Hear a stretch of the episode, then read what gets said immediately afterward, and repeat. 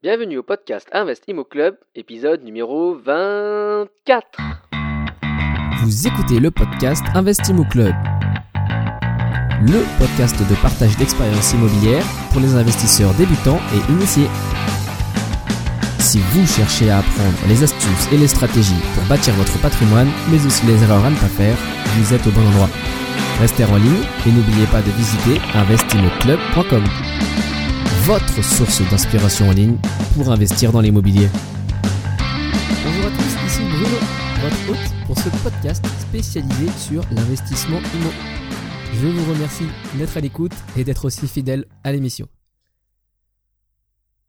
Parmi les dizaines d'investisseurs débutants ou initiés que j'ai l'occasion de rencontrer, certains euh, viennent me voir en disant qu'ils souhaiteraient investir, mais que c'est impossible.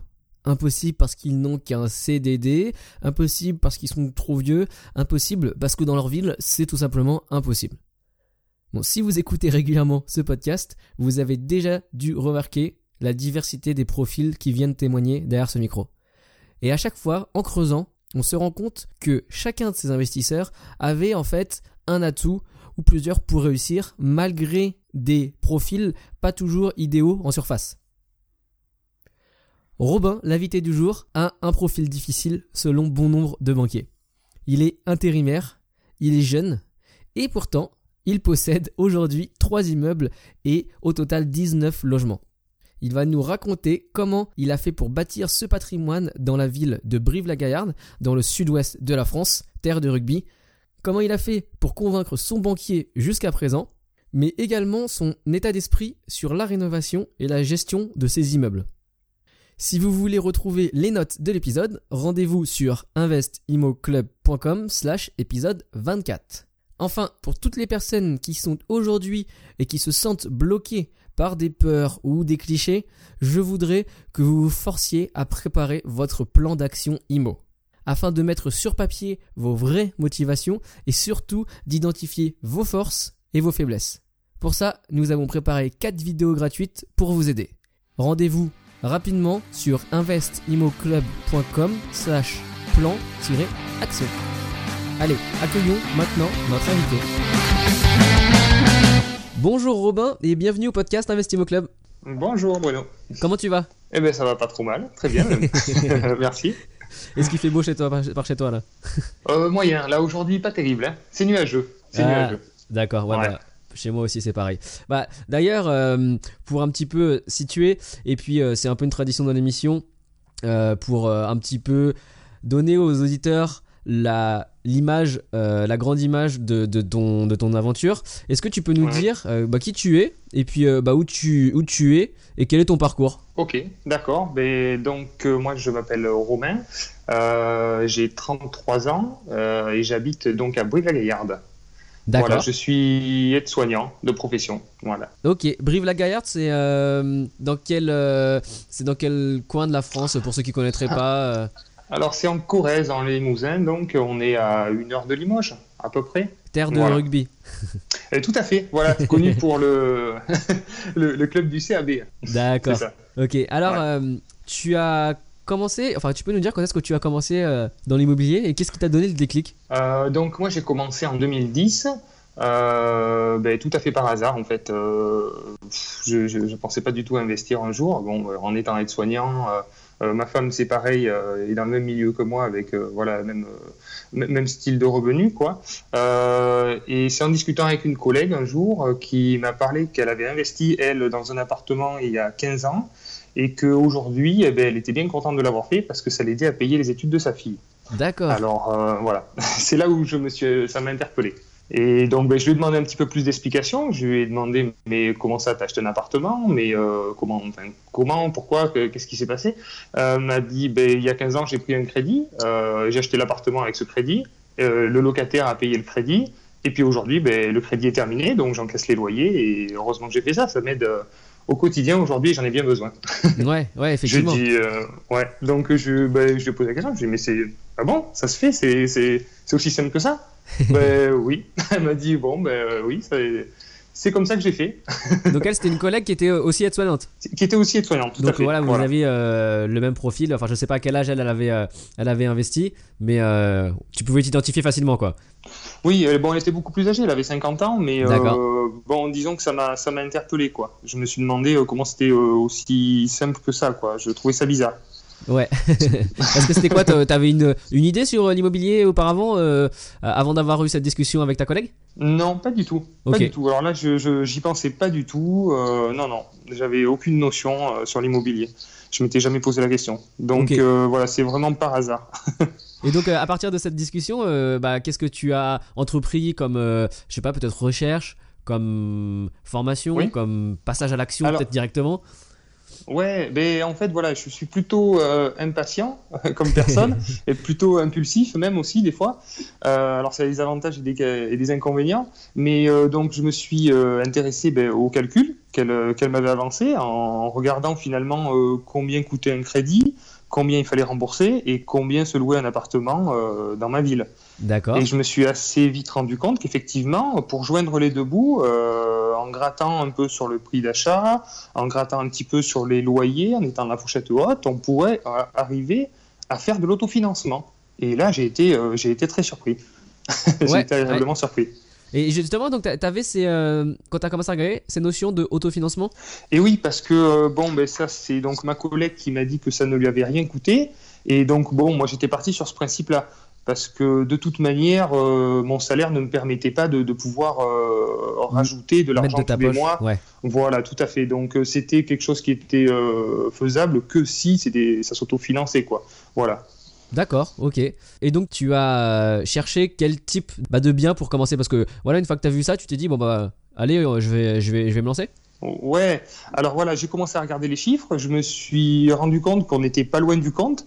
Euh, alors moi, il se trouvait que j'avais un petit peu d'économie, j'avais 15 000 euros de côté et ma compagne avait 15 000 euros de côté qui dormait finalement entre guillemets en banque puisqu'on cherchait des placements euh, pour que ça rapporte un petit peu mais bon on a vite fait le tour. Ouais. Euh, donc voilà. Et donc je me suis rendu compte qu'en investissant notre épargne et en prenant un crédit sur 15 ans on arrivait à, à faire de l'autofinancement voilà. Là ça a été le début. J'étais pas encore expérimenté comme aujourd'hui. Donc euh, j'ai mis de l'apport, j'ai fait une durée euh, plutôt courte. Alors ouais, bah, justement, euh, est-ce que tu peux nous dire un petit peu comment ça s'est passé là, bah, ce premier investissement Comment tu as fait pour le, le chercher? Avais quoi comme critère déjà? Alors, ce que j'avais comme critère, c'est que je me projetais dans les appartements en fait. Je, je, je, voulais investir, mais je voulais que ce soit quand même quelque chose de qualité, parce que j'étais un, peu anxieux quand même que d'avoir des problèmes. Toutes les questions que se posent au début les, les investisseurs avant d'investir. Euh, euh, bon, euh, d'avoir, euh, est-ce que l'appartement va se louer, est-ce que voilà, toutes les questions un peu classiques, on a besoin d'être rassuré à ce niveau-là. Et donc je me disais, si moi je me vois bien dans cet appartement, parce que je suis assez exigeant, je pense que ça pourra plaire à d'autres personnes. Et donc j'avais mis tout un tas de critères que j'ai toujours d'ailleurs en fait, que j'ai toujours gardé, entre autres avoir du stationnement ou un garage individuel. D'accord. quelle, surface tu, quelle surface tu recherchais Quel type d'appartement? Alors surface, j'étais parti. Alors je voulais pas de studio ni de F1.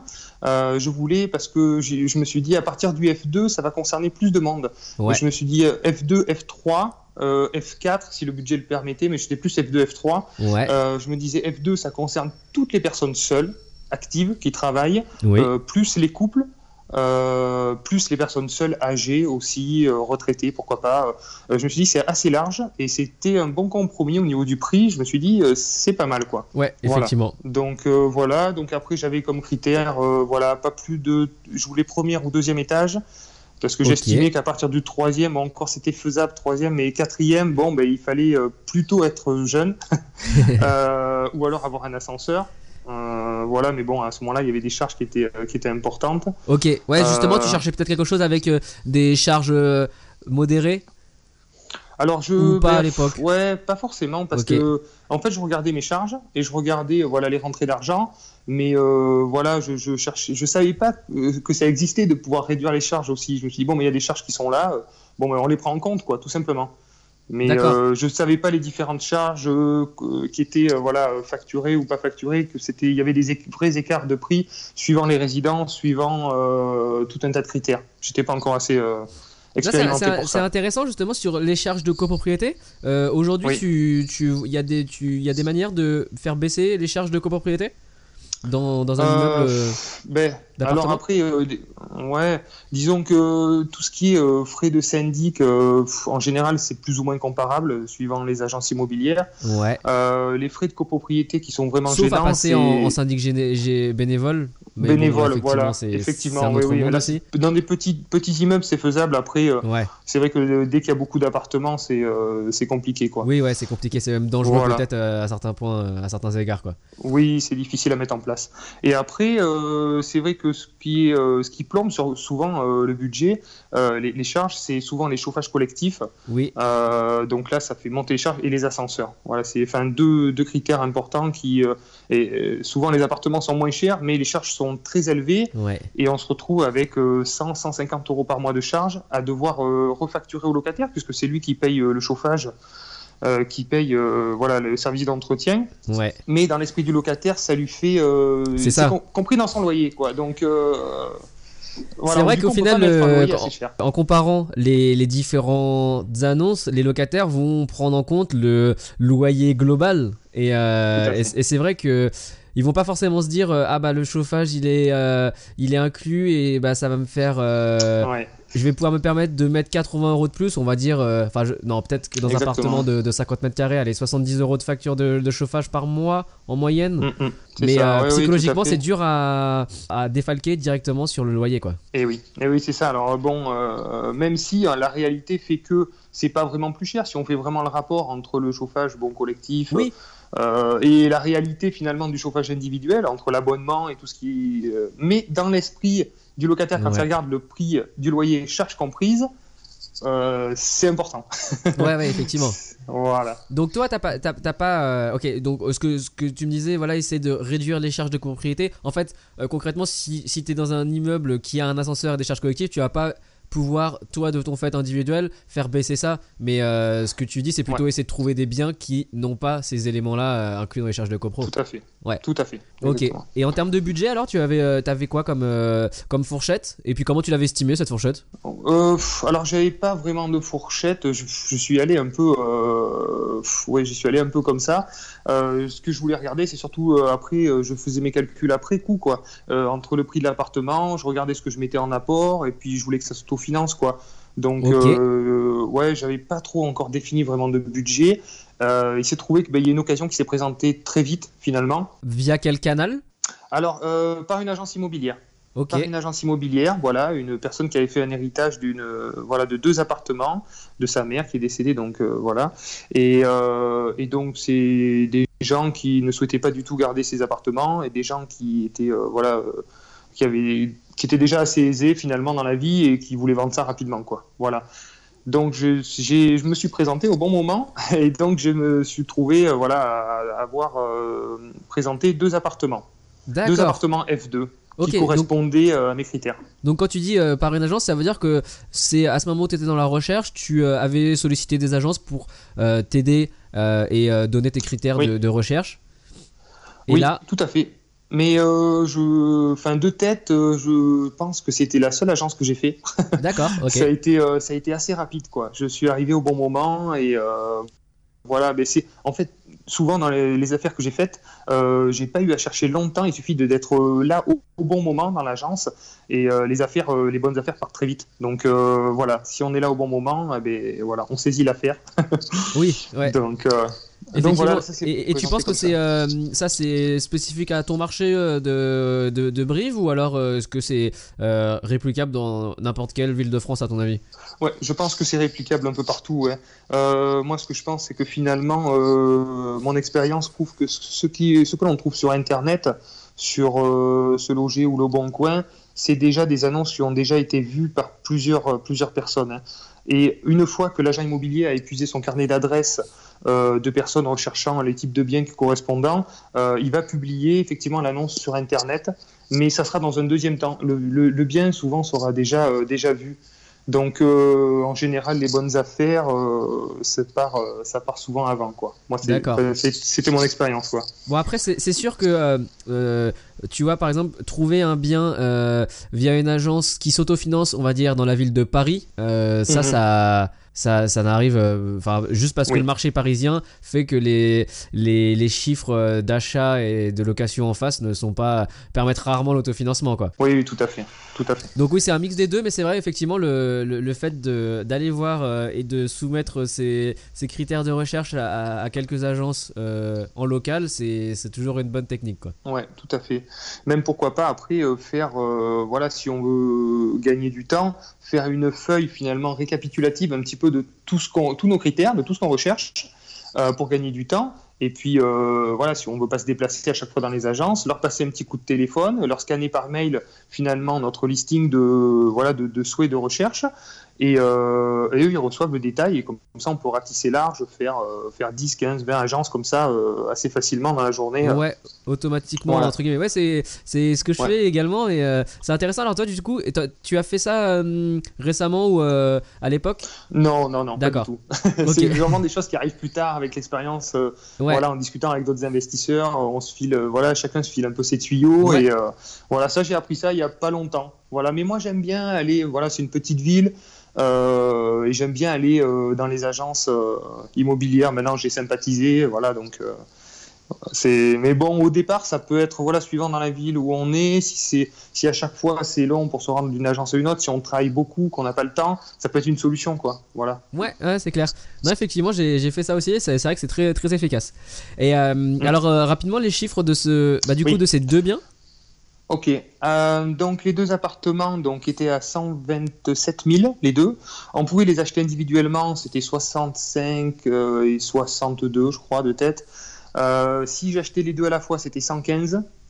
Euh, Puisque voilà, vous voulez s'en débarrasser. Donc j'ai fait une proposition à 95. Je me suis dit, on tente 95. Si elle en attend près de 100 000 euros, à 5 000 euros près, elle va peut-être pas trop. Elle va nous faire une contre-offre, mais bon, ça va être. Mais déjà, pour moi, c'était déjà intéressant de toute manière. Même à 115, je les voulais. Il il y avait tous mes critères dedans. Donc euh, rien que pour ça, j'étais prêt à mettre le prix. quoi. Ok, d'accord. Donc euh, voilà. Et, les- l'offre Et, à et 95 000 95, euros. tu l'as motivé par euh, euh, quelconque argument? Oui, euh, rapidement. euh, je crois que bon, il n'y avait pas le double vitrage. J'avais trouvé deux, trois trucs. euh, il y avait un peu de travaux, un peu de peinture, enfin de travaux, non, de peinture, de rafraîchissement, quoi, un petit peu de peinture à donner. J'ai pas trop développé. Donc euh, c'est vraiment ouais, que ça, ouais, mais sur l'aspect euh, travaux euh, potentiels à faire dedans. du coup, t'as Voilà. Ouais.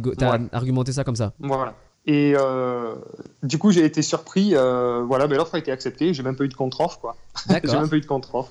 Accepté sur le champ. ok. Donc, Donc deux appartements de qui faisaient quelle surface? 50 mètres carrés chacun. D'accord. 50 Ok. mètres carrés, donc premier et deuxième étage avec garage, cave, parking, proche du centre-ville, euh, bien placé, un endroit calme. Ouais. Voilà, euh, pas trop de charges de copropriété. Voilà, euh, pas de pas d'ascenseur, pas de chauffage collectif. euh, voilà. Euh, pour moi, idéal pour commencer. ouais, ouais, effectivement. Et euh, les, il y avait des locataires en place?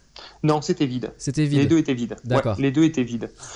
Donc, euh, alors après, pour le financement, donc on a mis tout notre apport. Voilà, on a mis euh, les 30 000 euros qu'on avait de côté. D'accord. Euh, et on a fait un, un crédit donc, de 70 000 euros sur 15 ans euh, pour arriver ben, du coup à l'autofinancement. Voilà, donc on avait 530 euros de mensualité et on avait euh, en revenu locatif, une fois loué, euh, 800, euh, dans les 800 euros par mois. Donc une fois qu'on ajoutait la taxe foncière, l'assurance propriétaire non occupant, euh, les charges de, de syndic, enfin bon, tout- tout- tous mes Ouais. frais, euh, on arrivait à l'équilibre. quoi. Voilà, je gagnais pas d'argent, mais j'étais euh, autofinancé. D'accord, ok. Et du coup, alors ce bien-là, vous l'avez acheté sous quelle forme avec ta compagne? Indivision Vous avez créé un véhicule spécifique ou?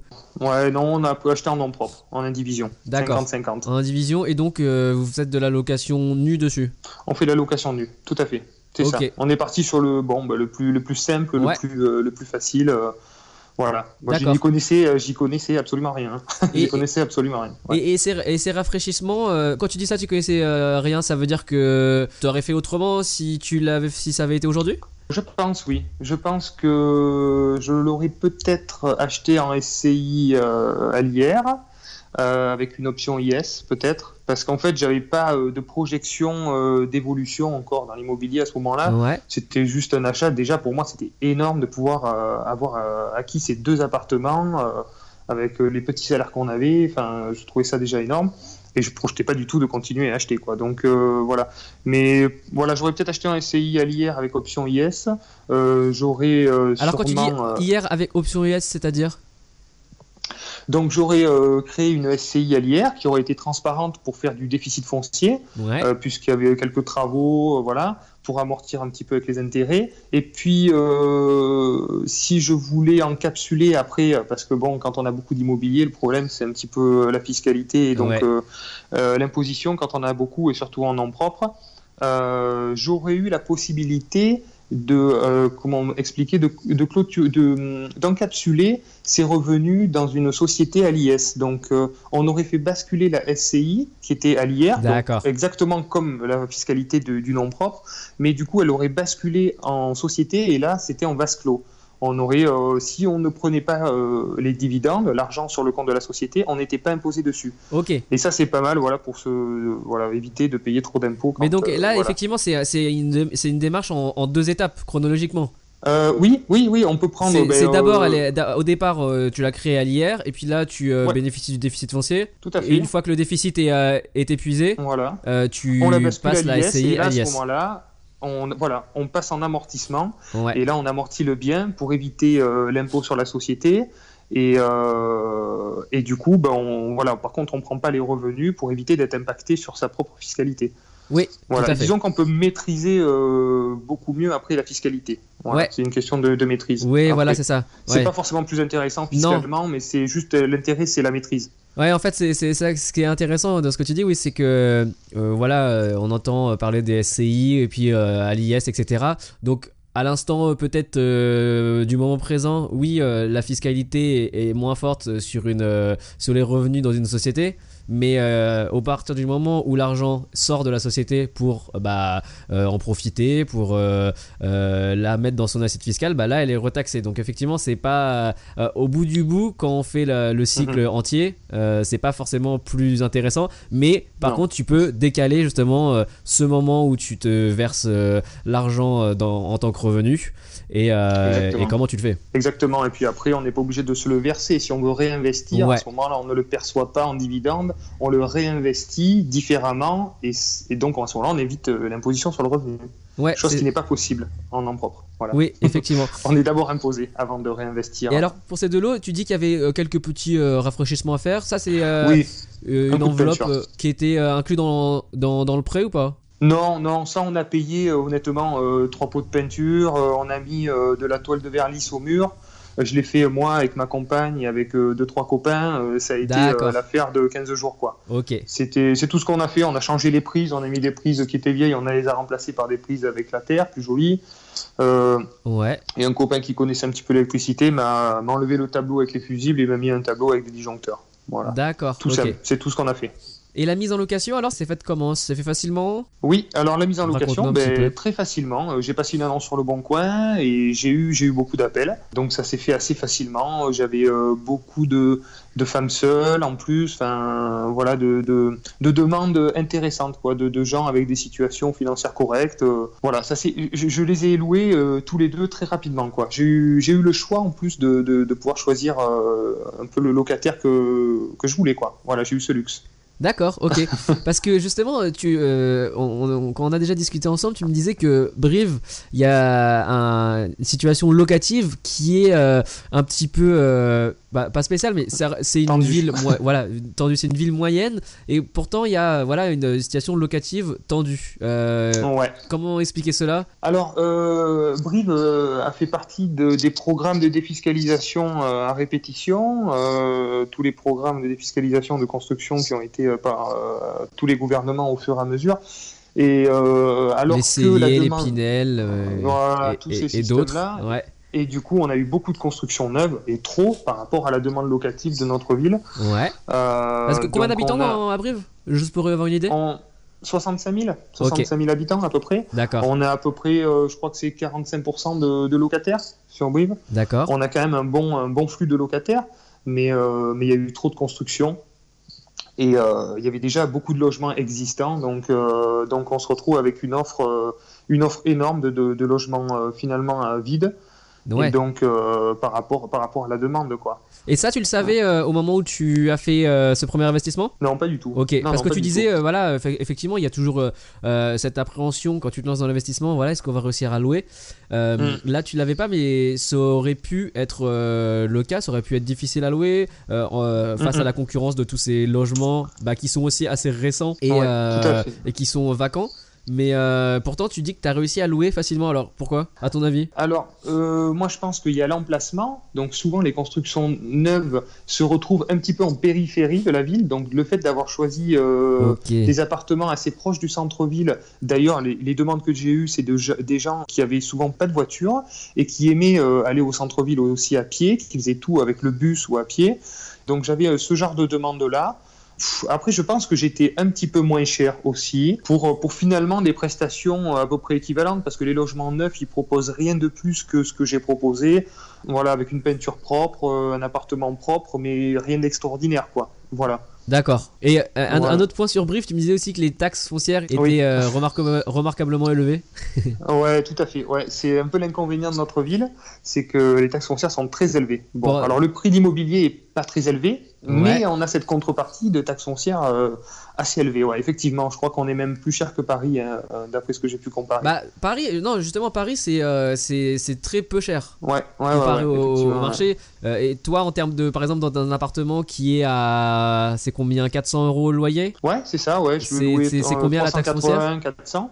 Euh, je payais euh, donc euh, 900 euros par an de taxes Ouais. foncières. Ok, d'accord. Voilà. Ouais, plus de deux mois de loyer, effectivement.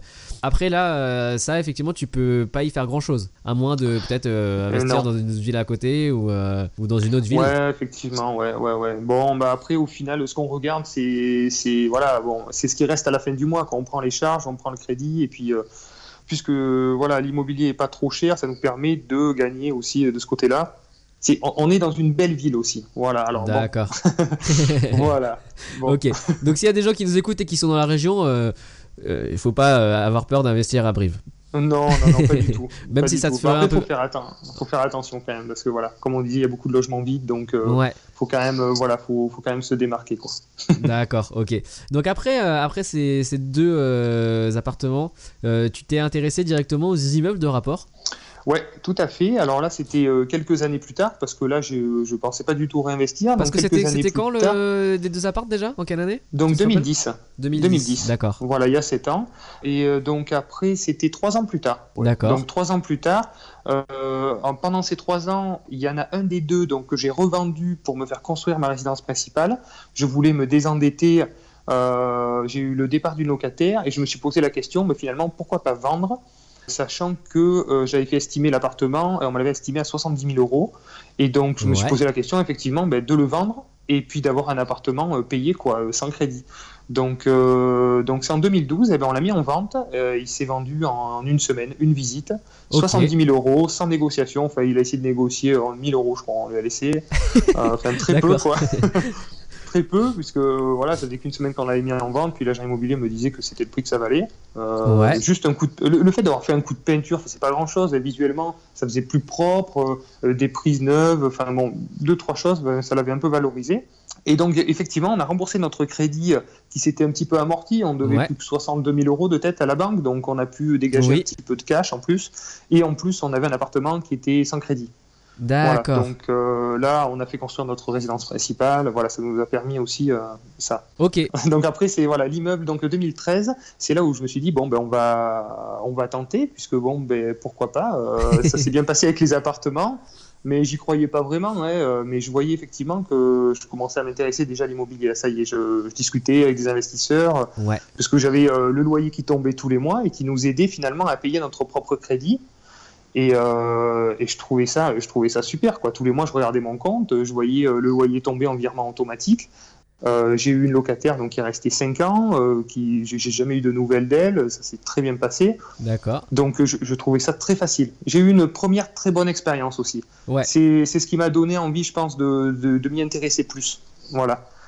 Donc après, donc là effectivement, je me suis mis en recherche, en recherche d'immeubles.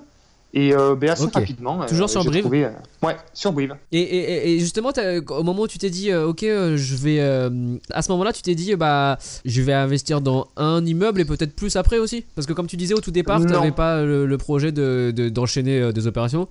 Donc non, c'était Ouais. juste là, tu voulais faire déjà une étape, euh, un immeuble. Oui, je me, pour moi, ça me paraissait encore énorme. euh. Ouais, ouais. énorme parce que je me disais un immeuble, enfin bon, voilà, de l'extérieur, on dit un immeuble, c'est énorme. Ouais. Euh, ben, toujours pareil, avec des, des salaires euh, assez bas. Moi, je, bon, voilà, toujours être soignant, euh, pas de CDI, toujours en remplacement.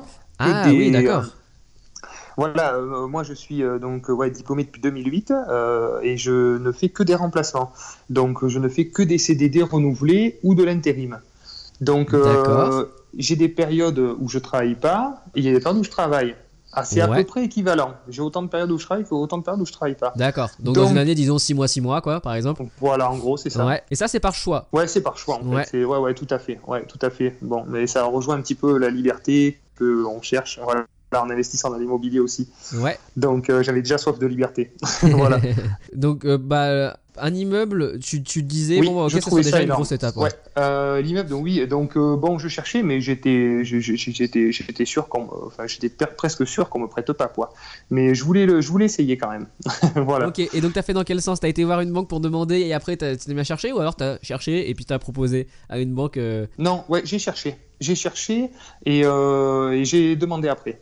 voilà. D'accord, J'ai ok. fait dans cet ordre-là. Ouais. Ouais. tout à fait.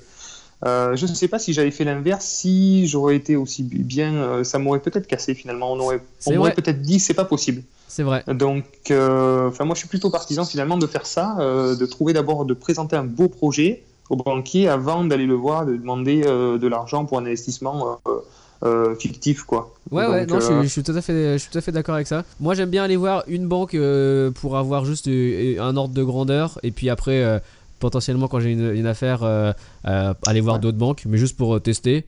Euh, mais Mhm. effectivement, tu, de le- la manière dont tu le fais, peut-être, bah, t'avais aussi euh, en tête une idée de la somme que tu aurais pu emprunter, voilà, et que ça t'a donné une limite Ouais. pour le- l'immeuble que tu cherchais. Parce que ça, on peut le calculer au final. Ouais, disons que je voulais pas évidemment un immeuble à 500 000 euros. Je voulais quand même rester dans quelque chose de, de faisable, vu qu'on m'avait prêté pour la construction 180 000 euros. Euh, Ouais. C'est pareil, j'avais été surpris d'ailleurs qu'on me prête 180 000 euros. Pareil, ça me faisait un crédit de 1000 euros par mois. euh, vu, ce qu'on gagnait, c'était, je- enfin, j'ai été surpris encore qu'on m'accorde- ce prêt pour la construction.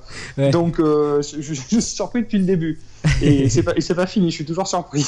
D'accord. Ouais, effectivement. Donc voilà, donc j'avais un budget, oui, je m'étais fixé entre 150 et 200 000 quoi. Ok. Voilà. Mais finalement, assez rapidement, euh, j'ai trouvé pareil un immeuble par une agence immobilière euh, qui n'était pas publié. En, voilà, en faisant le tour des agences. Alors là, par contre, je faisais le tour des agences, je faisais toutes les agences. quoi. J'allais, j'y allais euh, euh, voir qu'est-ce que qu'est-ce qu'il y avait d'intéressant. J'avais déjà ma petite expérience sur la rentabilité, sur le cash flow, sur voilà le fait d'autofinancer au moins un bien.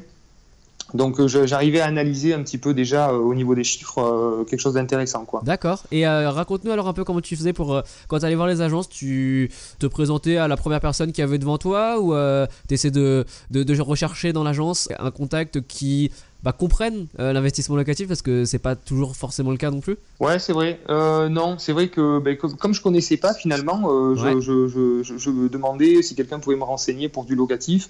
Ouais. Et souvent, c'est la première personne que je voyais qui me, qui me renseignait. Alors c'est vrai quand on met plus ou moins bien, quoi. Voilà. Euh, Il y a un peu de tout. C'est vrai. Bon, mais dans l'immobilier, c'est vrai qu'il y, y a un peu de tout, euh, de tous les milieux. Il y a des vrais, enfin, il y a des vrais. Ils sont tous vrais agents immobiliers, mais enfin, il y en a qui sont agents immobiliers, il y en a qui sont agents commerciaux. Euh, il y a des gens qui font des reconversions professionnelles. euh, donc euh, voilà, c'est, on ne sait pas trop sur qui on tombe, mais il y en a des très vrai. bons. Mais c'est et- surtout, euh, surtout le fait. euh, enfin. Ça dépend parce que par exemple tu, je, je sais que j'ai déjà été voir euh, des agents où voilà mes critères je les donne et l'un d'entre eux c'est d'avoir d'avoir une rentabilité qui est supérieure à 10% mais Ouais.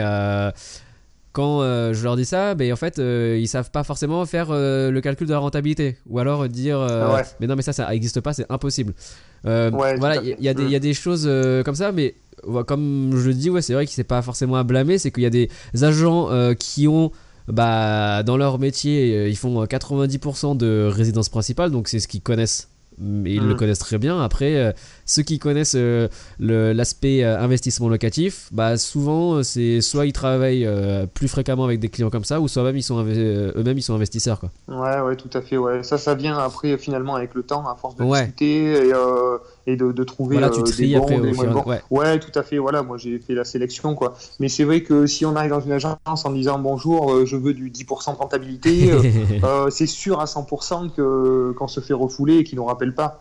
Ouais, Euh, moi, ce que je faisais, voilà, je donnais, c'est vrai, tous mes critères de choix, de sélection du bien. Et c'est vrai qu'ils me présentaient des biens, ben, la plupart n'étaient pas rentables. Et c'est qu'après, dans un deuxième temps, qu'on passe dans la phase de, de négociation de prix. Et euh, en premier, on parle plus de critères, euh, de recherche, voilà, pour me présenter des biens qui correspondent à ma recherche. Et après, parce que c'est vrai que si on aborde de suite les chiffres, euh, ils se disent bon, celui-là c'est pas la peine, il va vouloir que négocier, négocier, Ouais. euh, on va jamais faire affaire. Et je, le- je les amène, moi, petit à petit, après, à leur faire comprendre euh, où je veux en venir, mais pas brutalement dès le départ. D'accord. C'est très ça- intéressant. Ouais. Ouais, effectivement. voilà. Et comment tu fais pour les amener justement à, à comprendre ce que tu veux? Alors après, je leur dis pas, je veux tant de, ren- de Ouais. rentabilité. Après, ma proposition, je la fais euh, en fonction souvent d'autres critères. J'essaye de trouver des arguments autres euh, qui peuvent être euh, des, inco- des inconvénients finalement qu'on va essayer de faire ressortir euh, de l'appartement, des travaux, des, euh, enfin, tout un tas de problèmes divers. Quoi. Euh, donc on va essayer plutôt de jouer là-dessus plutôt que dire euh, ça va pas parce que ça rentre pas dans mon prix. Euh, Est-ce que le, le vendeur va, va- Je pense que le vendeur entendra mieux de dire bon, je négocie parce que c'est vrai qu'il y a des travaux, il y a des trucs regardés à faire, plutôt que de dire moi c'est une question de chiffres, euh, je vous propose tant parce qu'il faut que ça rentre dans mes chiffres. Voilà, je pense qu'il sera peut-être plus sensible à des arguments euh, qui pourra lui lui parler Oui.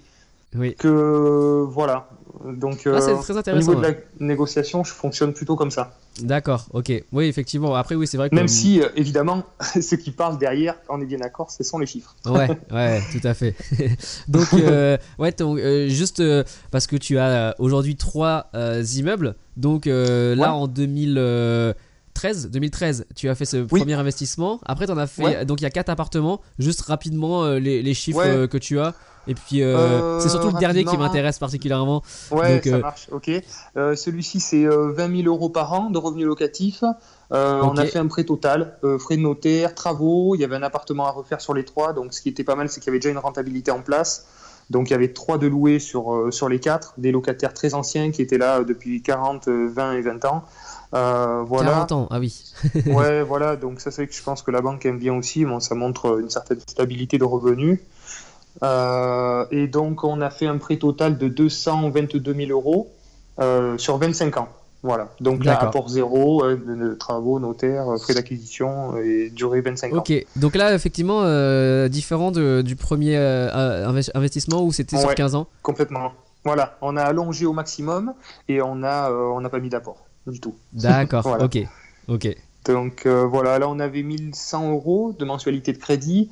Euh, voilà, pour euh, on avait par mois, euh, que je dise pas de bêtises, on avait 20 000 euros par an, donc Ouais, 1600 euh, et quelques. Voilà, 1600. Voilà, on avait un petit cash flow positif par an, peut-être de, de 3 000 euros. Voilà, c'était pas énorme. Et Voilà. d'accord. ensuite, combien d'années plus tard le deuxième immeuble? Alors là, encore surpris que ce soit aussi simple. Oui, c'est vrai. Je, ben là, je me suis dit, ben on va, là, on va, on va continuer, on sait jamais, parce que pour l'instant, on n'a pas eu de refus de prêt, ça marche. Et, euh, et puis, ça, c'est vrai que j'ai pas eu de problème pour relouer, pareil, l'appartement euh, qu'on avait retapé. Ouais. Donc là, ben, du coup, six mois plus tard, six mois plus tard, euh, début 2014, avril 2014, Ouais. euh, notre petit immeuble, euh, 150 000 euros, trois appartements, deux F4, un F3, euh, le même principe, deux de loués, un de vide.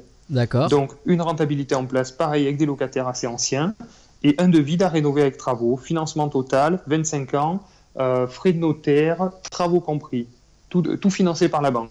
Ok. Voilà, app- apport zéro. Donc là, on était un peu plus intéressant, j'ai euh, un peu plus de 4500 euros de cash flow annuel. Voilà. Donc là, euh, voilà, 870 euros par mois de crédit, et on a, euh, on a 1400, 1500 euros par mois de revenus locatifs. Ok, d'accord. Et quand tu parles de, de cash flow, toi, c'est avant impôt Ou Voilà, oui, alors je parle toujours avant impôt, Ouais. moi, parce que fi- finalement, je fais que de la location nue. Et euh, ben, depuis que j'investis, je, je ne paye pas d'impôts. D'accord, Avant, je payais des impôts. J'ai du déficit. Voilà. Je Ouais, des impôts sur le revenu jusqu'à ce que j'investisse dans l'immobilier. Euh, et depuis que j'investis dans l'immobilier, vu qu'on rachète euh, maintenant de manière régulière, on fait du déficit foncier. Et, et on a des enveloppes euh, de déficit pour plusieurs années, puisque voilà, on a excédé à chaque fois les, les 10 700 euros, et donc on a des enveloppes euh, qui ont excédé 10 700, donc qui sont reportables euh, pour, pour plusieurs années. Donc c'est pour ça qu'après, bon, mais si une année je n'achète pas, je vais avoir des impôts à payer, mais pour Ouais. l'instant, puisque je suis dans une dynamique d'achat, euh, je paye pas d'impôts. D'accord. Et euh, donc, euh, dernier immeuble en date? Alors le dernier, euh, donc celui-ci, euh, donc là, ben, fin 2016, euh, septembre 2016, on l'a finalisé. Jusqu'alors, euh, les, tous les biens précédents, c'était financé par la même banque? Oui, pas la même banque. Euh, ben, ça va faire sourire, c'est parce que c'est la banque postale. Voilà, D'accord. c'est dit. Donc euh, voilà, alors la banque postale, ben, moi j'étais très content d'eux parce qu'ils m'ont suivi jusqu'à toutes ces opérations, donc euh, et sur 25 ans. Donc je trouvais ça super. Et voilà, et ils m'ont suivi. Bah oui, c'est vrai, surtout, surtout avec, comme tu disais, la, la situation que vous aviez au niveau professionnel avec ta compagne. Euh, alors toi, tu étais Ouais. en intérim et en CDD, euh, contrat, euh, contrat court, et, et ta compagne aussi Alors non, alors par contre, oui, effectivement, quand même, ma compagne était en CDI. Elle est, ouais, elle est fonctionnaire, elle, à l'hôpital. Donc voilà, je pense que ça, ça a joué aussi. Oui, Mine de rien, oui. c'est, ouais, ouais, ça a été l'appui important de, Ouais, d'accord. de l'acceptation de nos dossiers aussi. D'accord. Ouais, donc Ouais, jusqu'à maintenant, la fait. banque euh, postale vous a, vous a suivi. Ouais. Et euh, là, pour ce dernier bien, euh, alors ouais, juste dé- décris-nous un petit, un petit peu ce bien-là. Ouais, alors celui-ci, c'est euh, un peu plus gros, donc c'est 12 appartements. Oh, D'accord. voilà, 12 appartements. Donc là, c'est 7 F2 et 5 F1. Là, c'est passé à la vitesse supérieure quand même. Tout à fait. Ouais, là, c'est vrai que maintenant, je, ouais, j'ai ma- mon expérience. Avec le recul, je vois que ça se passe bien, que bon, je, je gère ça pas trop mal. Et donc, j'avais euh, j'avais envie de, ouais, d'a- d'accélérer un peu le rythme. Ouais. Et puis, c'est l'occasion, quoi, en fait. C'est- Cet immeuble s'est présenté aussi. euh, avec la- Toujours la- par un agent Ouais, toujours par une agence. Toujours D'accord. par une agence. Ouais, ouais, tout à fait. Alors, Une euh, autre encore. ouais. Et Hein, du coup, alors, ce, bien, il était, euh, il était, c'était quoi la situation euh, du, du bien euh, Le vendeur, pourquoi il vendait Il y avait des locataires en place? Ouais, alors lui, il voulait vendre. Alors bon, apparemment, il souhaiterait racheter une autre une entreprise, voilà, dans Brive. Donc lui, il voulait vendre pour ça. Et c'est quelqu'un qui faisait du marchand de sommeil un peu. Donc il avait acheté ça il y a une dizaine, 10-15 ans, je me rappelle plus trop exactement. Euh, il a fait aucun travaux, euh, il s'est pas occupé du tout de l'immeuble. Il a, comment dire, il a pressé le jus au maximum. Il a pris les loyers et puis euh, et puis maintenant, euh, maintenant l'immeuble est en mauvais état. voilà, il revend, il revend, mais il revend pas cher pour le coup, puisque c'était très mal entretenu et, et très mal géré. D'accord. Et les- chiffres, ouais, justement, les chiffres de, de la vente, c'était. alors les chiffres de la vente, c'était 340 000 euros pour euh, une rentabilité. On était à 44 000 euros de revenus euh, annuels hors charge. Ok. Donc euh, la rentabilité était intéressante. Oui, ça fait combien en brut ça Ça fait pas mal? Ouais, ça fait pas mal, je sais plus, parce que maintenant, par rapport à la rentabilité que j'ai actuellement, mais c'est euh, ça doit être du 12-13%. On est à D'accord. 12-13% à peu près. ok. Voilà, donc c'est pas mal. Donc voilà, ben en fait, le fait d'avoir un peu plus d'expérience aussi, je me suis, euh, je me suis euh, risqué à quelque chose d'un peu plus, euh, un peu plus à risque, si je puis dire finalement, puisqu'il il va y avoir des travaux, il y a des locataires qui sont un peu plus euh, socialement un peu plus délicats à gérer, peut-être. Ouais. Mais bon, la rentabilité est bonne et on a des perspectives d'évolution de loyer très très bonnes. D'accord. Voilà, c'est ce C'est-à-dire, qu'est-ce que tu entends par là? Ben, C'est-à-dire qu'en fait, les loyers sont très peu élevés par rapport à ce qui se pratique. Ils sont euh, tous à peu près 100 euros en, deux- en, en deçà de, de ce qui se pratique euh, sur le marché de Brive. Donc, euh, vu que les appartements sont en mauvais état et il n'a pas fait de travaux, il les loue pas cher. et, donc, et donc voilà. Donc, ce qu'on prévoit, c'est qu'à chaque fois qu'il y a un changement de locataire, de faire les travaux et d'augmenter le loyer comme ça doit être pour des, des beaux logements. Quoi. Voilà. D'accord, ok. Et alors, sur, sur ce, cet immeuble de, de 12 logements, est-ce qu'il y a Ouais. des choses euh, ouais, supplémentaires euh, que tu as remarqué, que tu as dû vérifier, euh, comparé à tes deux premiers immeubles qui étaient de, de 4 et 3 appartements? Pas vraiment. Alors là, je me suis surtout méfié finalement des, des impayés, des problèmes de, de, de loyer impayés, de, Voilà, après euh, j'ai regardé un petit peu, un, un petit peu tout. hein, on fait le tour complet. hein. Ouais. Euh, la toiture était endommagée.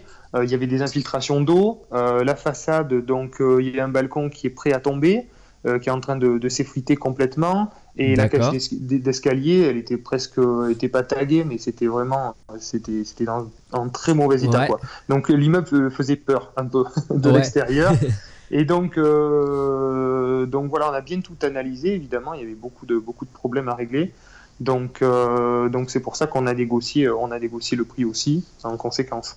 D'accord. Euh, Du coup, c'est euh, combien, euh, combien vous l'avez acheté euh, au final et puis les- l'enveloppe de travaux prévue? Alors du coup, on l'a négocié donc 298 000 euros, frais d'agence inclus. D'accord. Et j'ai négocié aussi la toiture refaite. Parce qu'en fait, il y a eu une- un dégât des eaux, donc le propriétaire a touché une petite indemnisation pour une réparation de toiture.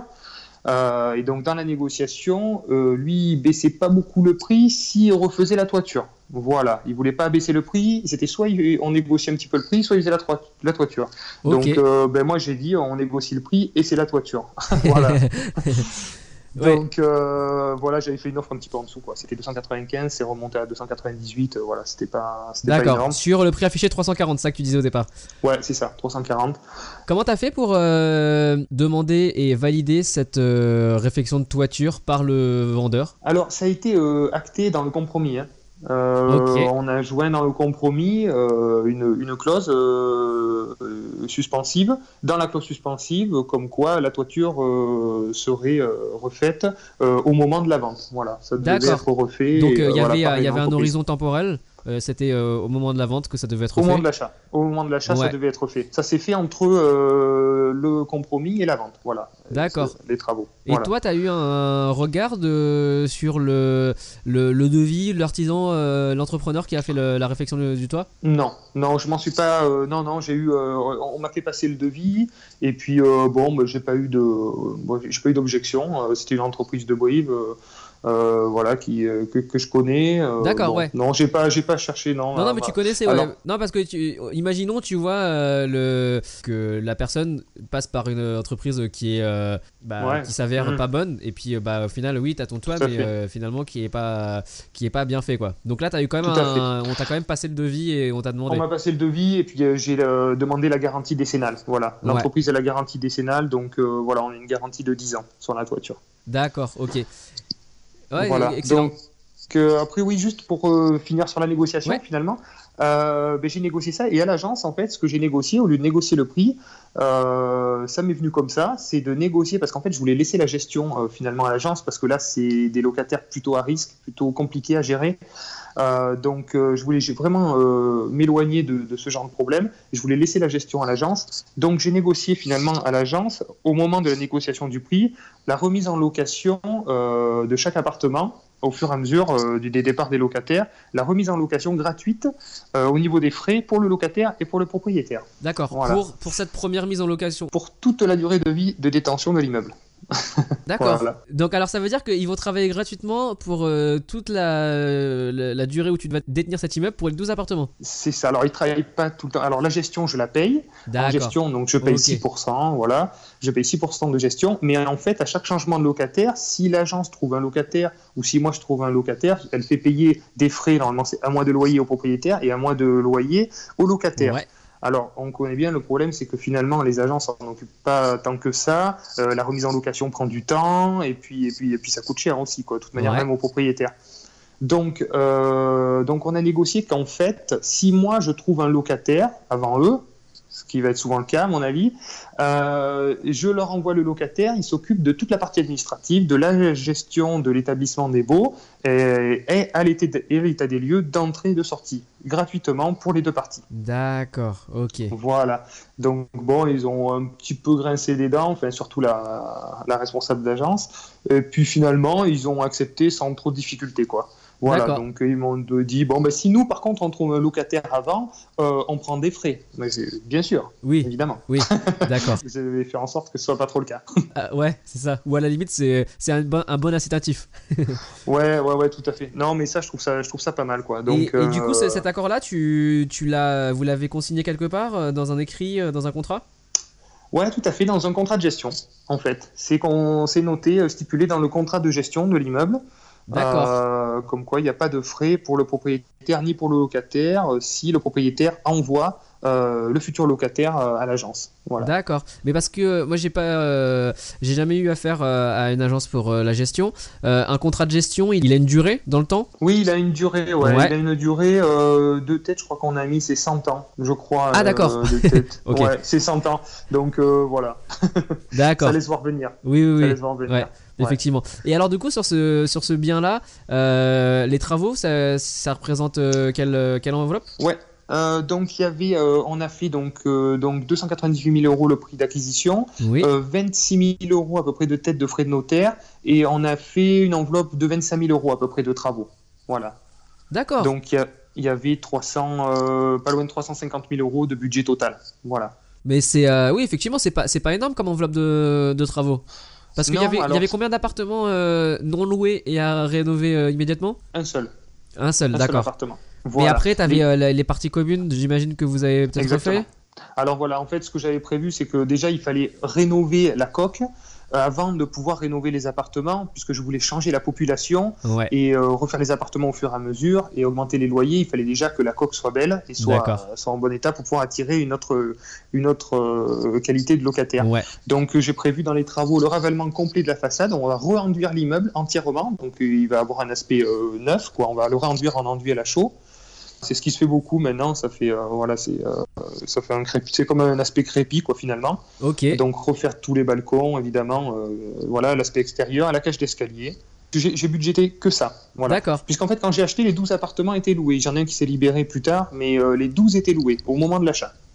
Voilà, au moment du compromis, au moment de la mise en place de mon dossier, les 12 étaient loués. Donc euh, j'avais pas de travaux prévus pour rénover un appartement. quoi. Ok. Et Voilà. euh, je, dans mon imaginaire, un immeuble de 12 appartements, il doit avoir une façade assez, assez imposante Ou pas du Ouais, tout? ouais, ouais, tout à fait. Ouais, c'est. euh, mais, combien de mètres carrés peu- un- la, façade? Je, euh, je dirais une bêtise, je sais pas. Ok. Je sais pas, ça fait assez grand, mais en fait, il y a quatre appartements par niveau. Voilà. Euh, pour dire. Donc il y a trois, il y a deux, il y a- un rez-de-chaussée, et deux étages. D'accord. Voilà, c'est ça. Donc c'est exactement ce que j'aime bien. C'est trois niveaux. Euh, les garages sont à l'arrière. Le stationnement est à l'arrière.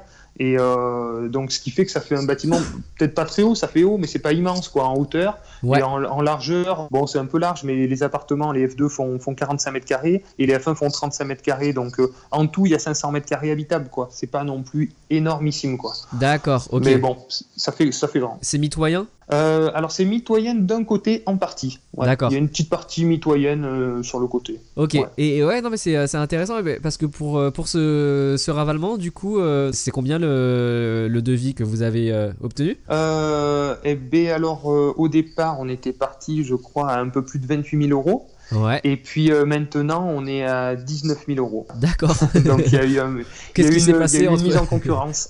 Ah, ok, d'accord. Y en fait, il y a eu deux entreprises qui étaient intéressées. J'a- J'avais une entreprise de peinture qui me proposait de repeindre la façade. Et j'avais Ouais. une entreprise de, de crépi qui, qui me proposait de recrépir, de re-enduire. Ben, je les ai mis en concurrence, tout simplement. Donc, on est assez vite euh, tombé à 19 000 euros, tous les deux. Tous les deux étaient au même prix. Ben, à prix équivalent, j'ai préféré euh, refaire crépir l'immeuble, parce que c'est quand même un enduit, qui fait un aspect vraiment neuf. Et euh, voilà, l'enduit à la chaux, l'avantage c'est que c'est imputrescible, donc si les champignons ne peuvent pas se mettre dessus, et donc il n'y aura pas ce noir qu'on a sur les crépis, euh, les anciens crépis au ciment, euh, où on a des traces de, de- de noir, c'est des champignons qui s'y mettent. Et là, euh, avec l'enduit à la chaux, c'est euh, voilà, c'est imputrescible, donc du coup, ça ne, il n'y aura pas de traces de vieillissement euh, de, de noirci- de noirceur, quoi. D'accord, ok, excellent. Et Donc, donc, je trouvais bah, cet avantage intéressant. pour, pour ce, pour ce bien-là, donc plus les travaux, tu as eu le financement toujours de la Banque Postale? Et alors non, là, ils m'ont lâché. hein. Là, ils m'ont ils m'ont laissé tomber complet. Alors, pour, pour quelle raison, cette fois-ci? Alors que tu avais déjà fait là, deux fait, euh, appartements, deux immeubles? Ben ouais, tout marchait bien, donc j'étais un, enfin, pour eux, ils me disaient que j'étais un très bon client. Bah ouais, et j'ai- ouais. bon, j'avais un très bon conseiller euh, crédit à la Banque Postale, parce que c'est comme ça, euh, à la Banque Postale, c'est un conseiller spécial pour les crédits de tout le département ou la région. Enfin, voilà, ils sont débordés de crédits, mais ils ont des spécialistes euh, crédit. Et il était super, quoi. Bon, on voit, il était super, mais malheureusement, il pouvait pas euh, aller au-delà avec moi, puisqu'après, on, on se professionnalisait. Et la Banque Postale euh, n'aime pas qu'on se professionnalise, ils aiment bien les particuliers. D'accord. Et c'est quoi, c'est quoi la définition de professionnaliser pour eux À partir de sur quels critères ils... Alors, euh, ils ont estimé que je me professionnalisais parce qu'en fait, les revenus locatifs dépassaient largement nos revenus professionnels. Voilà, tout simplement. Ça a été le- leur critère euh, qui a fait que, euh, voilà, on, on devenait des professionnels de l'immobilier. Ok, d'accord, ok. Donc, euh, Voilà. donc t'as dû euh, faire le tour de d'autres banques pour trouver ton financement pour ce bien-là? Ouais, voilà, j'ai commencé par un courtier. Je me suis dit, je vais prendre un courtier. Le Ouais. courtier m'a dit, ok, super, vous avez un super dossier, il n'y a pas de souci, dans 15 jours, je vous obtiens un prêt. Bon, bah, je lui dis, parfait, très bien, impeccable, Ouais. ça me va. Et puis 15 jours après, pas de nouvelles. Trois semaines après, toujours pas de nouvelles. Et euh, ben, au bout de trois semaines, euh, il me dit que non, il a que des refus. Il avait fait que deux banques et il attendait la réponse de la troisième, mais apparemment, c'était pas bon non plus. Donc euh, voilà.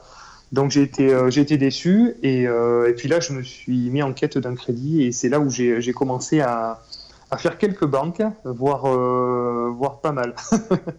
voire pas mal, puisque j'en ai fait, euh, je me suis pas mal acharné quand même. Ouais. J'en ai fait 18 en tout. Ah, d'accord. Voilà, 18 banques, ouais. Ouais, je, me suis, je me suis acharné là. Je, je voulais absolument cet immeuble. C'était le, au, au niveau taux de rentabilité, c'est ce que j'avais de plus beau. Au niveau cash Ouais. flow, au niveau euh, progression, au niveau évolution, voilà, enfin, comme perspective d'avenir, pour ouais. moi, c'était extraordinaire. Et je voulais vraiment pas passer à côté. Donc, euh, donc voilà, donc j'ai ratissé large, j'ai fait, euh, j'ai fait les pages jaunes, j'ai fait toutes les banques de ma ville. Et puis après, je suis allé dans les régions voisines. D'accord. Voilà. Et euh, donc, j'imagine que tu as eu beaucoup de refus sur ces euh, 18 visites? Ben ouais, 17. Ok, ok. 17, 17 refus, quoi. 17 refus. Les raisons évoquées principalement, tu, tu te souviens? Alors, beaucoup me demandaient de l'apport. Beaucoup me demandaient de l'apport que, Ouais. que malheureusement j'avais pas trop. Euh, ce qu'il faut savoir, c'est qu'entre temps, donc euh, j'ai revendu le dernier appartement que j'avais, le premier, le F2. Ouais. Donc euh, je l'ai revendu pareil, donc j'ai revendu un petit peu moins cher. Je me suis dégagé donc 60 000 euros.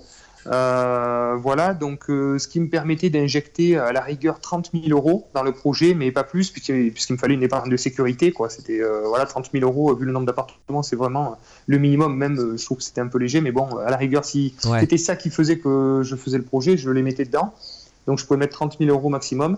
Euh, donc euh, la plupart voulaient, euh, voulaient plus quoi d'apport.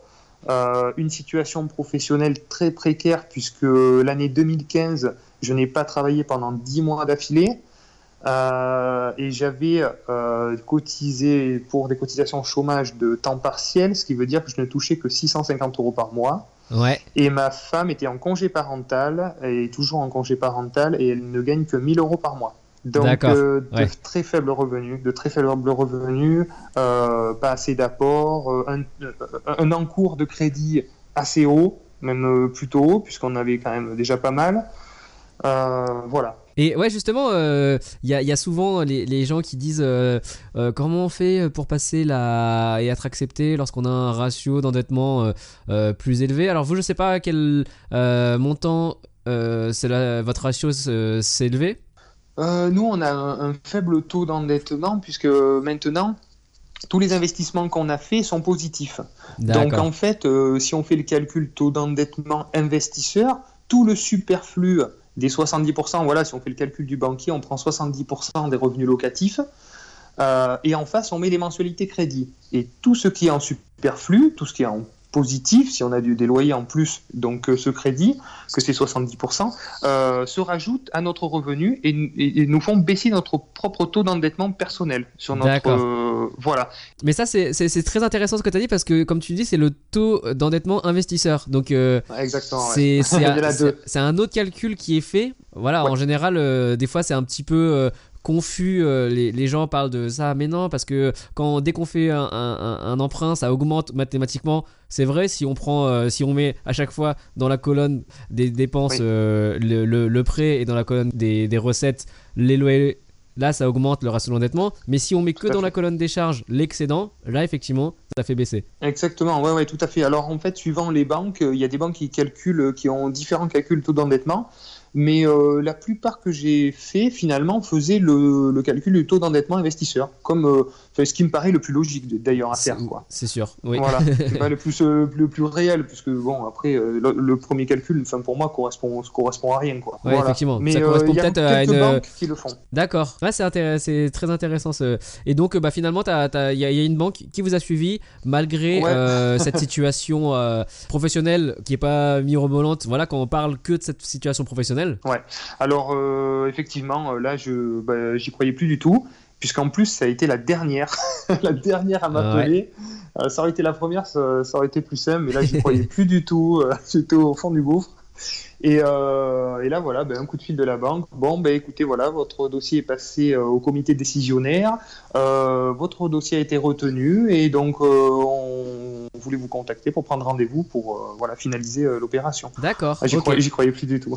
Ouais. croyais plus du tout. Ça faisait combien de temps que le compromis avait été signé? Ah, on était, on était presque à plus de trois mois. On était à plus de D'accord. trois mois. J'avais quand même prévu dans les clauses un délai plus long pour pouvoir justement euh, avoir le temps de trouver un financement. J'avais quand même anticipé avoir un problème avec la banque postale. J'avais quand même anticipé ça.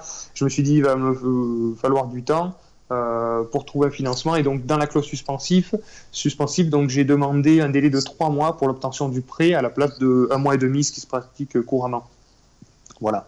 D'accord. Donc, euh, ouais, on était, euh, on était à plus de trois mois, on était à quatre mois. On était à quatre mois, on avait débordé de plus d'un mois, mais bon, j'ai tenu le vendeur, euh, enfin l'agence informée, en leur disant que Ouais. mon dossier était euh, accepté de toute manière. Mais j'aurais jamais dit que j'avais eu 17 refus. J'aurais dit mon, mon dossier est accepté, mais il est en train de passer au centre euh, financier, au comité, il attend la validation, c'est un peu de temps, mais vous inquiétez pas, ça va arriver. Bon, je les ai tenus un peu.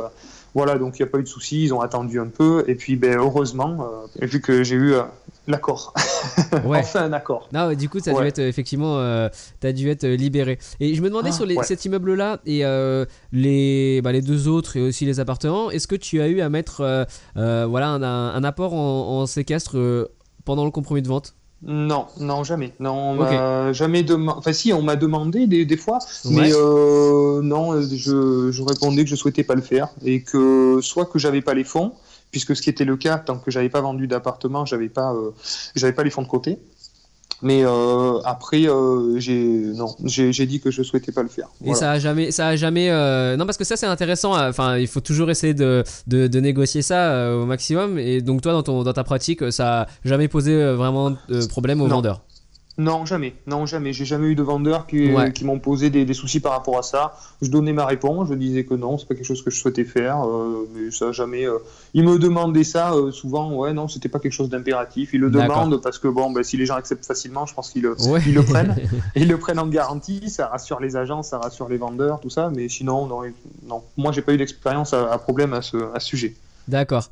Et euh, alors avant d'aller dans la dernière euh, séquence du, du podcast, je voulais juste euh, que tu nous racontes de voilà ton nouveau projet, ton prochain projet, tu, tu- dont tu m'as parlé dans les locaux commerciaux. Donc tu as tu as reçu une nouvelle opportunité et cette fois-ci Ouais. dans des locaux commerciaux purs. Comment comment t'as eu Donc, connaissance de cette opportunité Tu m'as raconté une histoire sur le vendeur qui est assez. euh, Euh, ben, en passant tout simplement dans une agence, euh, en- voilà, qui m'avait vendu d'ailleurs le premier immeuble. Et voilà, voir un petit peu ce qu'ils avaient, discuter avec l'agent immobilier, voir s'ils avaient, avaient des choses intéressantes comme ça pour voir un peu. Et il m'a parlé, il m'a dit, ben, là, je suis en train de, justement, j'aurai une affaire à vendre, ben, c'est des locaux commerciaux. Bon, je sais que ça vous intéresse pas, mais je vous le montre quand même. Euh, c'est très bien placé, donc c'est vraiment dans l'hypercentre de, de notre ville, donc c'est euh, l'emplacement est vraiment très très bon.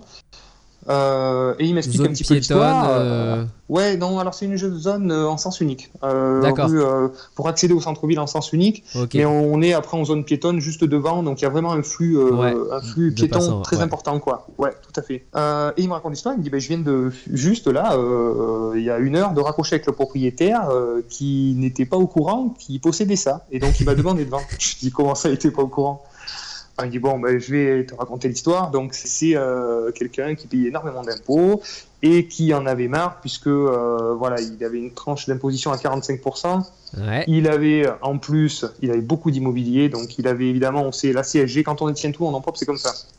La CSG à payer, plus la tranche d'imposition à 45, Ouais. on arrive à 60. C'est Là-dessus, on rajoute la taxe foncière, nous, qui est hors de prix. Pff, voilà, on arrive à 90%, 95% d'impôts. Et Enfin, et voilà, donc euh, le propriétaire en pouvait plus de payer autant d'impôts, il en redonnait euh, presque plus que ce que- ce qu'il gagnait, donc euh, voilà. Et donc, euh, eh ben, il s'est disputé avec le fisc et il leur devait beaucoup d'argent. Et donc, pour pas leur donner l'argent, il a fait une petite, voilà, un petit arrangement avec un copain à lui qui, qui est résident en Suisse. Et donc, il a échangé des biens, voilà, pour pas faire de transfert d'argent en France. Donc ils ont, euh, voilà, c'est quelqu'un qui avait beaucoup de biens aussi en Suisse. Voilà, bon après c'est à notre niveau, c'est des gens qui ont énormément de patrimoine. Et donc ils ont fait des échanges de biens il y a cinq ans de ça. Ils ont échangé tout un tas de biens que lui il avait en France contre un tout un tas de biens euh, que lui avait en Suisse. Ouais. Il n'y a pas eu de transfert d'argent, ça a été voilà, c'était un arrangement qu'ils ont fait en, en, en amis comme ça. Et, euh, et donc le propriétaire suisse, de- donc il y avait ces locaux commerciaux qui faisaient partie de tous ces lots qu'il a, qu'il a fait, Qu'il a récupéré, ouais, quoi. qu'il a échangé. Voilà. Ben, il m'a dit, ça fait 5 ans que cette société suisse est propriétaire de ces locaux, mais euh, ça fait 5 ans que j'essaie de les joindre, mais j'ai pas de RIB, je touche les loyers tous les mois, euh, et je peux pas leur virer l'argent, quoi.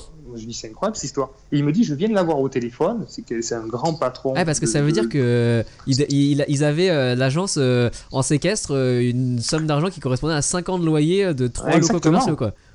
Exactement, Ah, il a une- une- 120, 130 000 euros, quoi. Ouais. euh, sur, euh, sur le compte de l'agence. Et euh, bon, il me dit, moi, je suis content parce que bon, moi, je, le fais, euh, je le fais travailler. ah bah clair. bon, Ouais. il me dit, moi, quand même, il faut bien que je le redonne, c'est pas le mien, quoi. Bon, enfin, bref. Et du coup, il a réussi à avoir cette personne qui était presque injoignable, puisque ça faisait 5 ans qu'il essayait de le contacter.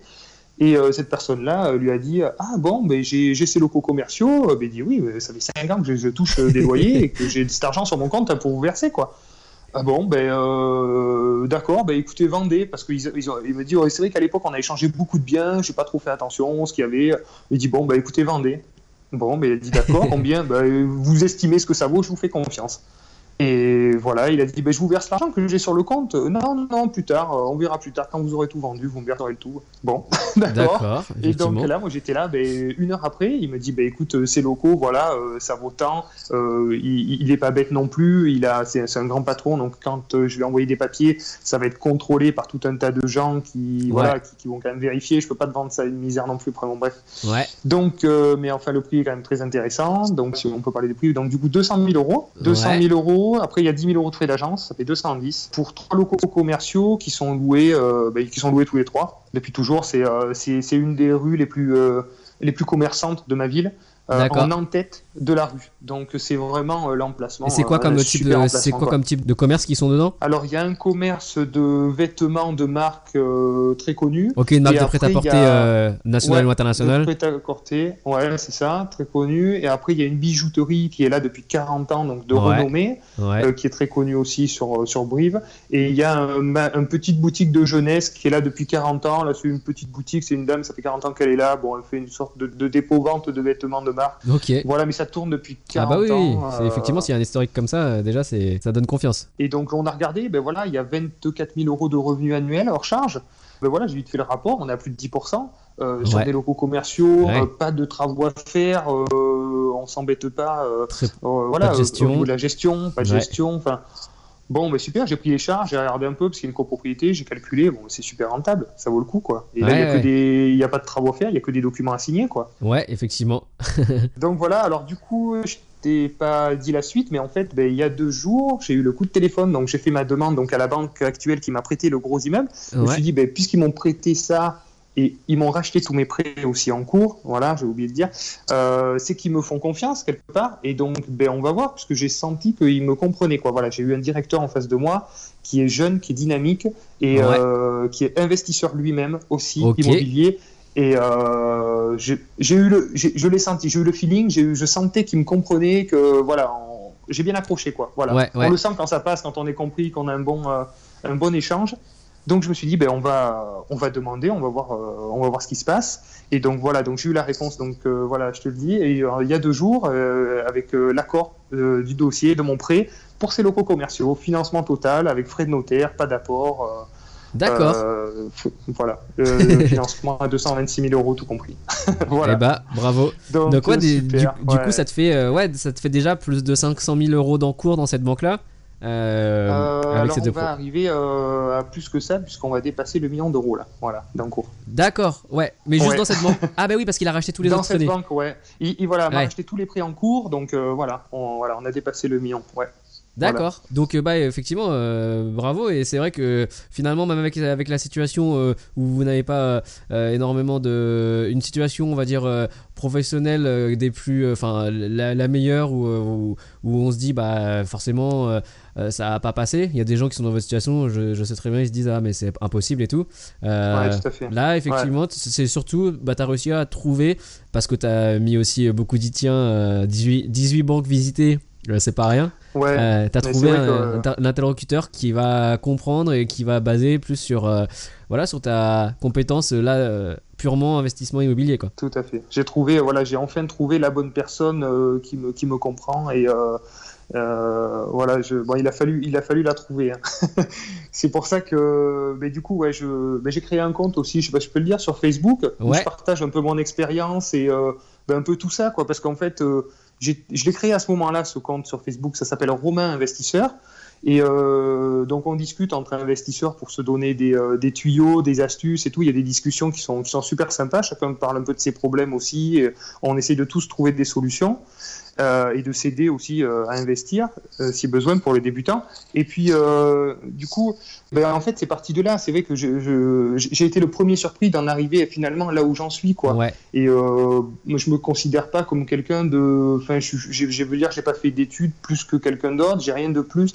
Juste un peu de bon sens et puis et puis et puis un peu de détermination quand même. ouais, Et euh, c'est pour montrer que finalement, euh, j'aurais fait euh, voilà 4, 5, 6 banques. Je me serais arrêté là. Ben, ouais, tout se serait arrêté en fait tout se serait arrêté alors que là je, bon ben c'est voilà le fait d'être allé jusqu'au bout et c'était la dernière c'est fou c'était la dernière banque c'était la 18e je me serais arrêté à 17 c'est- c'était c'était fini mais, enfin voilà mes investissements se seraient arrêtés là parce que j'aurais vu que là c'était c'était fini mais pour moi et là j'ai voilà, j'ai réussi et puis j'ai passé un cap et puis là j'ai eu une demande de financement, ça s'est passé en, en trois jours, j'ai eu la réponse quoi. ouais, ouais. Voilà. Et pourtant, Donc, euh, pour, euh, pour- pour un cas totalement différent où c'est du mur commercial. euh, et... Ouais, tout à fait. Ouais. c'est Ouais, ouais. encore Alors une qu'il y a de autre- ça quelques mois, j'ai fait 17 banques là, en quelques jours, ça a été réglé quoi. Ouais, ouais. Voilà, c'est pour montrer qu'il faut voilà, il faut, faut pas lâcher, tout le monde peut y arriver. D'accord, excellent. Bon, si, si tu euh, veux bien, justement, bah, ça va très bien introduire. On va passer à la dernière section du podcast. Ok, ça marche. C'est l'heure de passer aux questions de comptoir. Alors, nous voici dans la dernière section du podcast. Quatre questions que je pose à tous les investisseurs. Euh, je pense que on va aller directement à la quatrième parce que tu viens d'en parler. Euh, à ton avis, qu'est-ce qui sépare une personne qui réussit dans l'investissement immobilier d'une personne qui échoue ou ne commence jamais Euh, Donc, pour toi, la, la détermination est. C'est ça, ouais, la détermination, la persévérance. Ouais. Parce que voilà, il faut vraiment persévérer, il faut pas abandonner, euh, il faut garder ses rêves en tête et, euh, et c'est souvent, c'est souvent pas loin quoi. On a l'impression que c'est très lointain puis finalement, euh, ben, il y a une porte qui s'ouvre et il fallait juste pousser un petit peu plus quoi. Voilà, bon, Ouais. c'est pour mon cas finalement de, de l'obtention du prêt. Et puis après, peut-être avoir un certain recul sur les problèmes aussi. C'est la façon de voir et de traiter les problèmes au fur et à mesure qu'ils se présentent. Pas prendre trop à cœur les choses, prendre de la distance et les traiter rapidement. Euh, voilà, là, hier j'ai eu une journée, par exemple, pour citer la journée d'hier, j'ai eu une journée très remplie. Euh, j'ai eu le matin une locataire qui s'est fait cambrioler, donc euh, que, je suis allé voir parce qu'elle elle était anxieuse et voilà, du coup on a discuté un petit peu euh, pour essayer de comprendre comment elle a pu se faire cambrioler et est-ce qu'il y aurait éventuellement des solutions pour mieux sécuriser le bâtiment ou, Ouais. voilà, euh, donc je suis allé la voir le matin. À, qua- à 16h, on a eu beaucoup de vent, j'ai une toiture qui s'est arrachée. Voilà. Euh, donc je me suis rendu sur place, j'ai appelé un couvreur tout simplement. Je me suis rendu sur place avec le couvreur, il a réparé, il a fait des réparations provisoires. J'ai appelé l'assurance. Euh, voilà, les, les réparations vont être prises en charge par l'assurance, il n'y a Ouais. aucun souci. Euh, et euh, à 18h, j'ai eu un dégât des eaux dans un autre appartement. Donc j'ai envoyé mon plombier qui a fait euh, la réparation euh, qu'il avait besoin de faire. quoi. D'accord. Voilà, là c'est exceptionnel. Ça, me- ça Ouais, m'arrive bah. des fois, j'ai 4-5 mois où j'ai rien, j'ai aucun coup de fil. Hier c'était une journée très chargée. Et voilà, en fait c'est juste ça. Les problèmes se sont présentés. Et moi en fait j'aime bien avoir la tête vide. Tranquille, être libéré. Et donc, dès qu'il y a un problème, je le traite, euh, je le traite de suite, quoi. Je le traite de suite, je laisse pas traîner. Euh, peu importe ce que je suis en train de faire, je, je, me prends cinq minutes, je traite le problème et je le, voilà, je le dégage. Ouais, c'est vrai que c'est aussi important pour, euh, bah pour avoir une bonne relation et continuer à avoir la confiance des locataires aussi. Ouais, tout à fait. Ouais, ils se sentent écoutés, entendus, compris. voilà, il y a une certaine distance que je maintiens aussi pour pas être trop dérangé. Euh, mais, euh, mais je les écoute en cas de problème et je le règle, euh, voilà, mais plutôt souvent à, distance. Je, J'envoie des personnes, je garde une certaine distance, voilà. Et du coup, je suis pas trop embêté. ils osent pas trop m'appeler, ils m'appellent si vraiment il y a un problème, mais voilà, je montre que je suis à l'écoute, mais bon, qu'il faut pas trop m'appeler pour rien non plus, quoi. D'accord, ouais, ouais, effectivement, c'est toujours bien de garder cette cette euh, cette distance là.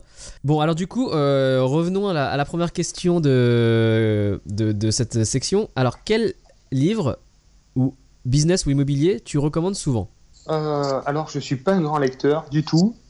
J'aime bien discuter, j'aime bien échanger avec les gens, donc c'est vrai que je lis pas beaucoup. Euh, j'en ai pas lu beaucoup de livres. Une source de, de lecture peut être. Non, mais si je peux parler d'un livre parce que j'en ai lu que deux ou trois. Mais il y en a un qui m'a beaucoup plu, c'est le livre de Goldwyn Tristan, Comment se constituer un patrimoine de plusieurs millions d'euros avec un salaire de 1750 euros, je crois que c'est le titre. Ouais. Euh, il m'a plu parce que c'est une expérience personnelle. Il parle de, de sa façon de, de, monter les dossiers bancaires, sa stratégie. Et euh, moi, j'aime bien. C'est une histoire réelle. Quoi. Enfin, moi, j'aime bien ce genre de livre plutôt qu'un livre plutôt théorique. Euh, avec beaucoup de chiffres où bon ça nous parle pas forcément. Ouais. Là c'est son, son, histoire personnelle et, euh, et j'aime bien le personnage. J'ai eu l'occasion de discuter avec lui. C'est quelqu'un de très sympa et, et il a, il a vraiment réussi, réussi à se constituer quelque chose de, de, de beau, avec des montages plus ou moins, euh, plus ou moins complexes. mais euh, j'ai bien, aimé son, j'ai bien aimé son bouquin. Voilà, je, je, suis tout à fait d'accord. Ouais, c'était amusant hier. On faisait une, une, soirée de rencontre entre investisseurs à Paris et il était, il était là, effectivement. Il était là, ouais. C'est super, super partage avec, avec lui et, et, il partage avec tout le, tout le monde en donnant euh, son histoire sans forcément dire que c'est la manière de faire euh, ou euh, qu'il faut mettre en place. Mais en tout cas lui ça a marché. Ça ouvre le, les, perspectives en se disant ok bah on peut faire on peut faire de hmm. manière un petit peu originale par moment. Ouais tout créative à fait, tout à fait. Ouais, ça donne des idées. Alors deuxième question. On dit souvent que c'est en se trompant qu'on apprend. Toi est-ce qu'il y a une erreur qui t'a appris, euh, euh, voilà, que, qui t'a marqué, que, avec, que tu souhaiterais partager avec les auditeurs? Alors, moi j'ai eu de la, j'ai de la chance parce que j'ai, pas trop de problèmes, j'en ai même pas du tout. Ou alors si c'était euh, quelque chose qui était à refaire ouais. Voilà, surtout quand tu as débuté et qu'aujourd'hui, avec le recul, avec l'expérience, tu, tu, tu, ne fais plus. Mmh, ouais, alors si je peux dire, les erreurs que j'ai fait, c'est, ça m'a beaucoup appris d'avoir fait toutes ces banques en fait sur la présentation des dossiers bancaires finalement. Euh, je, je, présente plus du tout mes dossiers pareils que je les présentais avant. Et euh, j'ai même euh, donc vu comment c'était analysé par le comité, puisque les dossiers, quand ils passent au comité, en fait, il m'a expliqué, le directeur, ils ont trois heures pour décider sur 40 dossiers. Donc, ou même deux heures, je crois. Donc, il me dit, on a deux minutes par dossier, à peu près. Donc c'est très rapide. Il faut que le dossier, on le comprenne très rapidement déjà. Il faut une présentation très simple, claire et précise. En faisant ressortir évidemment ses avantages, c'est mieux, ses atouts. Donc euh, j'essaye de présenter, moi j'ai des, euh, des, fiches comme ça où je récapitule un petit peu, je fais ressortir tout le bénéfice, tout le cash flow de mes investissements. Je fais ressortir ce qui m'intéresse. Je fais ressortir finalement la différence que j'ai pu rembourser à la banque, la différence entre mon patrimoine et euh, ce que je dois à la banque. Je fais ressortir bon, beaucoup de choses, voilà, pour que eux ils comprennent de manière assez simple, claire. Il faut pas en faire trop, mais que soit voilà, qu'ils puissent étudier ça clairement, qu'ils comprennent bien. Déjà quand le dossier est bien compris, il peut être étudié. Et il me dit euh, après quand on va discuter sur un dossier, euh, on va passer 10 minutes pour discuter, mais si on passe 10 minutes pour le comprendre, on va, on va, on va le refuser en fait, parce que on sera déjà paumé sur la compréhension et donc euh, euh, on n'aura plus assez de temps après pour discuter sur si le projet est faisable ou pas. Donc, euh, donc voilà, en fait, euh, j'ai appris vraiment à monter les dossiers différemment, à leur donner des bons outils pour bien comprendre ma situation, mon dossier, à mettre en, avant mes avantages et à essayer de dissimuler mes inconvénients. D'accord. Euh, mais voilà, ça c'est. euh, Ouais, ok, voilà, quelque chose que je ferai différemment maintenant avec l'expérience. Super. Et euh, donc, bah, troisième question, mais qui va finalement être la dernière. À part l'immobilier, quels sont tes loisirs? Alors, ben, je me suis découvert finalement à aimer courir. Voilà, donc j'étais pas du tout sportif.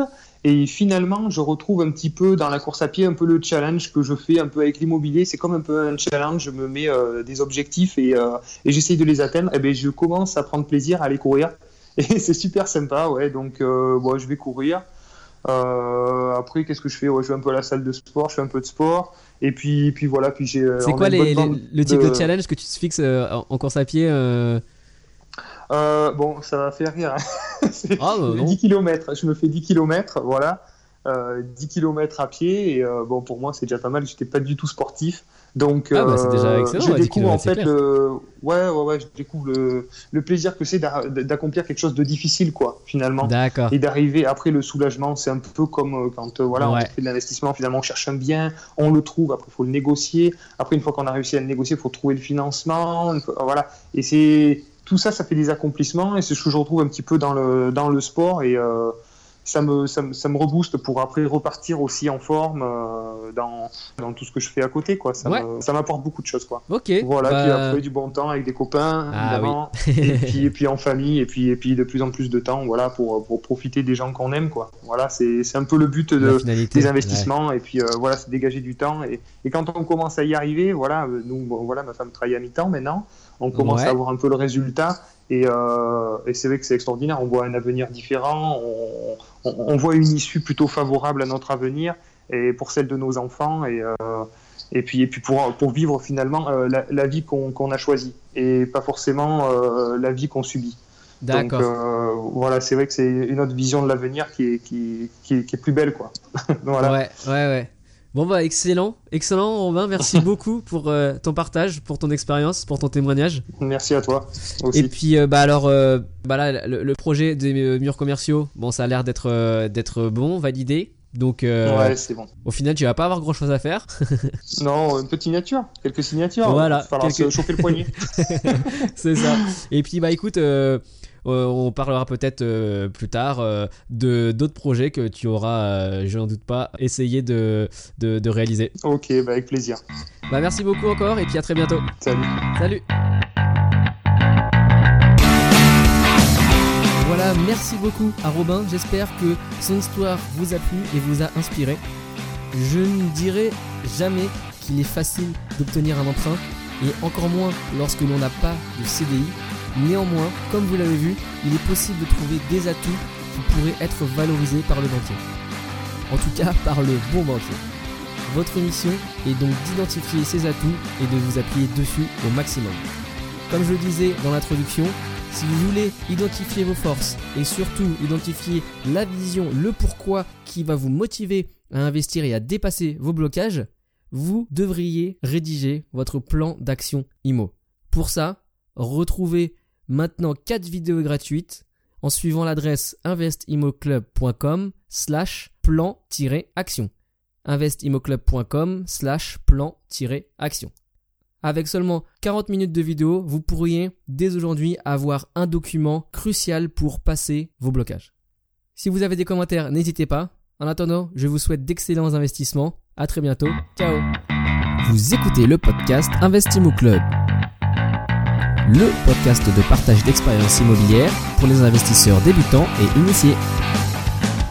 Si vous cherchez à apprendre les astuces et les stratégies pour bâtir votre patrimoine, mais aussi les erreurs à ne pas faire, vous êtes au bon endroit. Restez en ligne et n'oubliez pas de visiter investimoclub.com. Votre source d'inspiration en ligne pour investir dans l'immobilier.